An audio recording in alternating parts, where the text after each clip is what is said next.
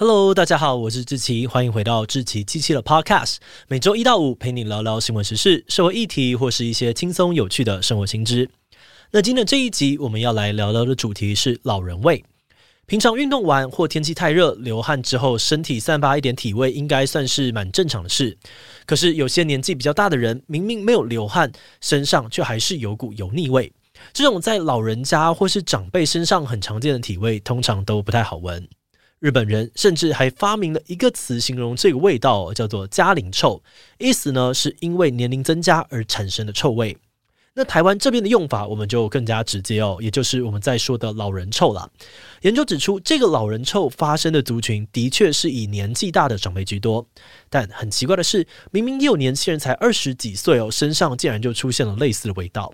针对这个现象，有人觉得这可能是你的身体已经提前进入了衰老期。还有人甚至很浮夸的说，这应该是快死亡的征兆。究竟这股味道是怎么产生的呢？如果身上出现了老人味，是不是就代表身体已经老化到某个程度了呢？这集我们会从气味形成的原因开始，带你来解答这些问题。最后也会聊聊有没有什么方法可以改善这个不讨喜的体味。今天就让我们一起来聊聊老人味吧。不过，在进入今天的节目之前，先让我们来一段工商服务时间。你是行销人员吗？是否曾经想过怎么让自己的品牌在茫茫的广告媒体当中吸引到大众的目光呢？或者有新的产品服务需要把抽象而且复杂资讯有脉络的解释给消费者呢？或许你可以考虑用动画来解决哦。简讯设计长期为企业制作形象动画，用创意有温度的故事传递核心价值，而且五十 percent 以上的观众会因为动画而提升对品牌的好感度。另外，也有专业的解释型动画，透过视觉的转化，一步步让受众了解产品的功能或服务。不管是什么类型的专案，我们团队都会从前期企划到影片制作，帮你规划好一条龙的流程。此外，如果你还有其他像是 logo 动画、频道片头，只要跟动画设计的相关需求，都欢迎来信洽询哦。好的，那今天的工商服务时间就到这边，我们就开始进入节目的正题吧。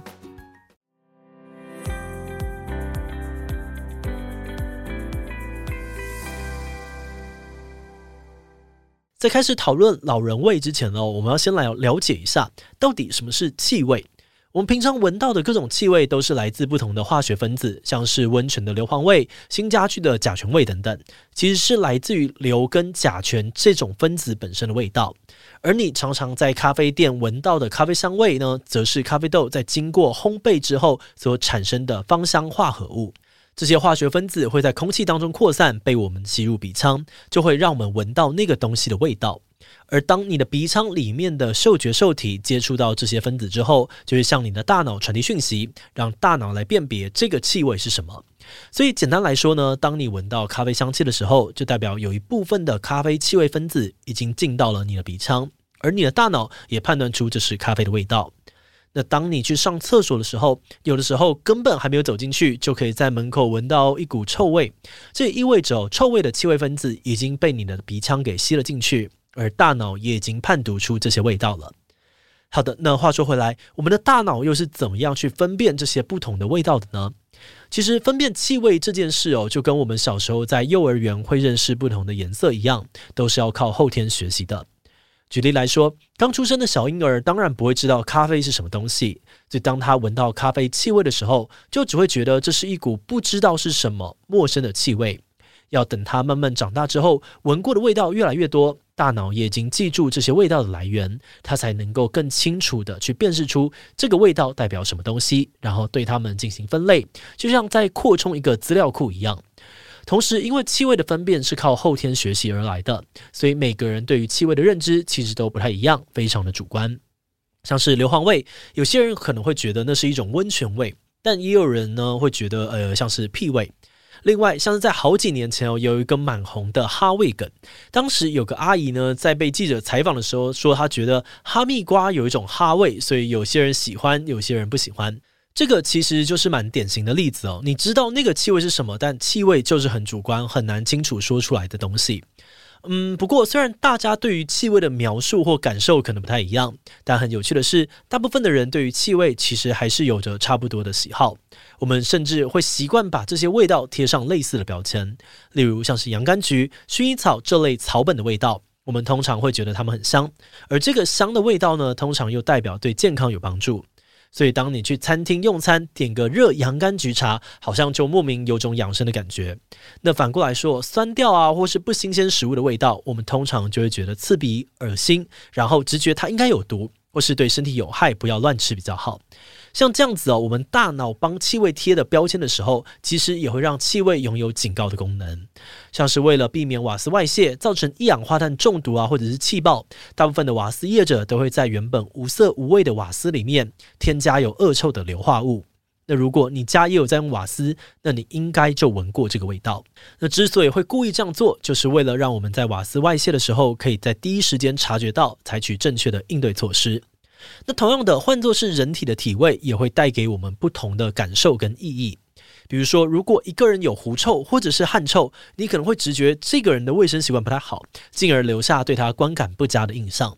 那如果一个人的身上带有淡淡的花草味或者是乳液香味，那你可能就会觉得在这个人的旁边很舒服、很放松，也会推断这个人平常的生活应该比较自律，也比较整洁。而且人身上的气味，除了会让我们对彼此有特定的观感之外，人类其实也很常会把气味跟特定的记忆经验做连接。譬如小婴儿被生下来之后，跟妈妈朝夕相处，很熟悉妈妈的体香，他知道只要闻到这个香味，就是有饭吃了，或是可以被舒舒服服的抱着，所以就会特别的有安全感。久而久之哦，他们只要闻到这个味道，也就能够慢慢的平静下来。而今天，如果让陌生人抱小孩哦，抱宝宝呢，可能就会一直哇哇大哭。但只要妈妈一接手，他闻到熟悉的味道，可能就冷静下来，不哭了。诶，但是这里好像又出现另外一个问题，那就是人体为什么会有气味啊？难道我们的身体也会产生出带有气味的化学分子吗？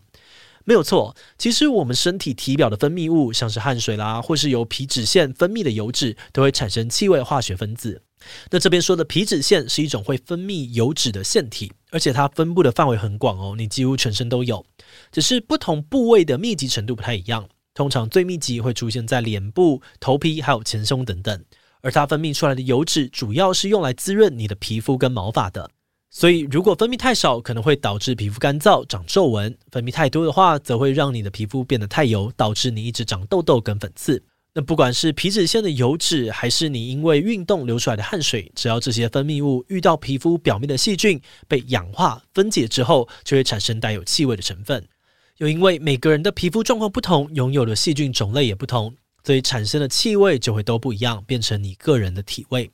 另外，如果一个人长期处在压力、疲劳的状态，那他身上还可能会散发出类似臭鸡蛋的味道。这个气味产生的原理是，当你的肝脏来不及分解一种叫做氨的化学分子，那这些分子就会累积在你的血液里面，跟着血液循环到全身，最后透过排汗到体表，发出怪味。日本学者甚至帮这种味道取了一个名字，叫做疲劳臭。好的，那话说回来哦，我们今天要讲的老人味又是怎样的一种味道呢？老人味其实是人体在老化之后，皮脂腺退化，分泌油脂的量跟成分都改变后，逐渐形成的特殊味道。首先，从油脂分泌量来看，当皮脂腺退化之后，人体的油脂分泌也会变得越来越不平均。原本就容易出油的地方，油量会再更多。像是我们刚刚讲到的脸部啊、头皮跟胸前等等，都会变得更容易出油。而从油脂成分来看哦，当我们的年龄增长，荷尔蒙的浓度改变。皮脂腺油脂里面的欧米伽七脂肪酸占的比例也会慢慢的提高。这种脂肪酸被细菌分解之后呢，会产生二壬烯醛，这种类似鱼腥味跟油烟味混合的味道，也就是我们所说的老人味。那除了自然老化的因素之外呢，有些长辈也会因为年纪大，行动不便，所以平时没有办法很仔细的清洁身体。再加上如果老人有在使用发油的习惯，那都可能会导致他身上的老人味变得更加的明显。不过，其实也不是只有老人才会出现老人味哦。我们在开头的时候有提到，有些人明明还很年轻，但身上却也有老人味。这种年轻人身上产生老人味的情况，我们通常会把它叫做代谢症候群。所谓的代谢症候群，是指肥胖、高血糖、高血压、高血脂这类代谢异常的现象。而其中患有高血脂症、肥胖或者是内脏脂肪偏高的人，通常就是最有可能出现老人味的族群。另外，如果你在饮食方面常常大鱼大肉、吃油炸食物，加上平时的生活习惯不规律、长期睡眠不足、压力大、缺乏运动等等，也都会造成欧米伽七脂肪酸的分泌增加，进而产生更多的二壬烯醛。所以，如果身为年轻人的你身上飘出了老人味哦，虽然这不代表你真的衰老了，但这个气味的确是在暗示说你的身体健康可能已经亮起红灯了。好的，那在了解老人味形成的原因之后，我们就可以接着来想想如何改善这种不好闻的体味。对于长辈来说，老化造成的身体退化是没有办法避免的，所以能做的主要还是适当的清洁身体、勤换衣物。另外，为了让皮肤保持在湿润又不至于油腻的状态，我们也可以帮家中的长辈定期做保湿跟去角质。而至于年轻人的部分，老人味的形成原因主要是跟身体健康有关系，所以改善的方式主要可以从饮食跟运动下手，像是多运动提高代谢。减少体内的脂肪，多摄取水分跟抗氧化的食物，搭配足够的睡眠等等。良好的生活习惯不但可以帮助你对抗代谢症候群，减少老人味，也可以帮助你疏解压力，连同压力造成的疲劳臭一网打尽哦。节目的最后，也想要来聊聊我们制作这一集的想法。我们认为哦，如果你有发现身边的人体味有明显的改变，那第一件或者说是最重要的事情，当然就是不要嘲笑对方。毕竟，就以我们这一集的资讯来看，气味产生的原因真的不是每个人可以自由控制的。像是老人味的问题，主要还是身体老化所产生的。但慢慢变老本来就是一件很自然，也没有人可以避免的事。而另外，像是年轻人比较可能会有的疲劳臭，也是反映了大家在生活的各种压力之下，无法好好照顾身体健康，所以身体才会发出这种警讯。换个角度想，如果今天有体味的就是我们自己，那应该也没有人会希望别人是带着轻浮的态度嘲笑我们的吧？毕竟会有这样子不好闻的味道，真的不是我们愿意的。而且这个味道也代表着一个人的身体跟健康都是慢慢在走下坡的状态。所以，如果你身边有亲朋好友有体味的困扰，或许你能做的还是先关心他最近生活上面有没有什么巨大的变化或者是压力，试着陪对方一起找出可能的原因，或寻求医师来改善这个状况。那回过头来哦，在制作这集查资料的过程当中，我们也发现人体真的很神奇，不但可以用气味判断外界有没有危险，还能够从体味来观察身体内部眼睛看不到的变化。我们觉得这跟中医诊望疾病所用的方法望、闻、问、切似乎有点异曲同工之妙，因为其中的闻呢，也是借由病人的口气、体味来判断你有没有生病。那当然不是每个人都能够像中医一样专业，一闻就可以帮自己诊断出病因。但我们觉得，如果我们都可以养成习惯，平常多注意身体的变化，也许这样子就能够见微知著，及时调整或改善自己的生活习惯哦。